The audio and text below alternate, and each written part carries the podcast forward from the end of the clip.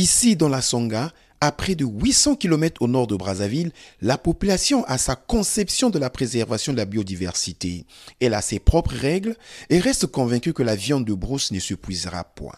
Ça ne peut pas diminuer parce que la viande, ici à la Sangha, la viande, ça c'est impossible. Nos grands-pères, nos oncles ont travaillé ici depuis quand j'étais encore petit. Bon, maintenant, la viande n'est pas finie. Nous avons encore assez de viande de brousse. Notre forêt est très dense. Elle part d'ici jusqu'au Gabon. Il y a du gibier partout et les générations futures vont se regaler à leur tour. Les autorités locales n'y vont pas d'une main de fer quand il s'agit de la viande de chasse à consommer sur place. Même les espèces protégées passent souvent dans la casserole. Joseph Muketo est le secrétaire général de la mairie de Wesso la capitale la Sangha. Euh, ce qui est interdit, où certaines euh, espèces ne peuvent pas aller vers Brazzaville. Mais vous pouvez en consommer sur place, tel que vous avez cette espèce protégée de sanglier.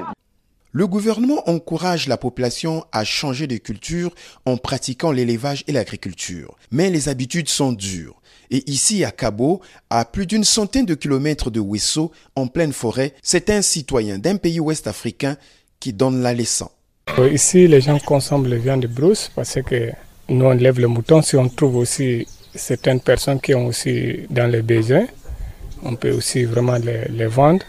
C'est une façon de on a aussi l'habitude de souvent de faire des contacts avec les gens qui n'ont jamais fait d'élevage et les motiver et de montrer comment il faut faire l'élevage. Le Congo n'est pas seul dans son combat pour la préservation de la biodiversité et de l'environnement.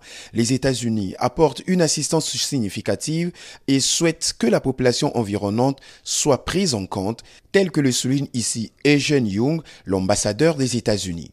À peu près de, 100 millions de dollars. ce n'est pas assez je, peux dire. Euh, et nous, voulons continuer et augmenter notre, notre aide pour ces zones euh, et pour ces groupes euh, là-bas.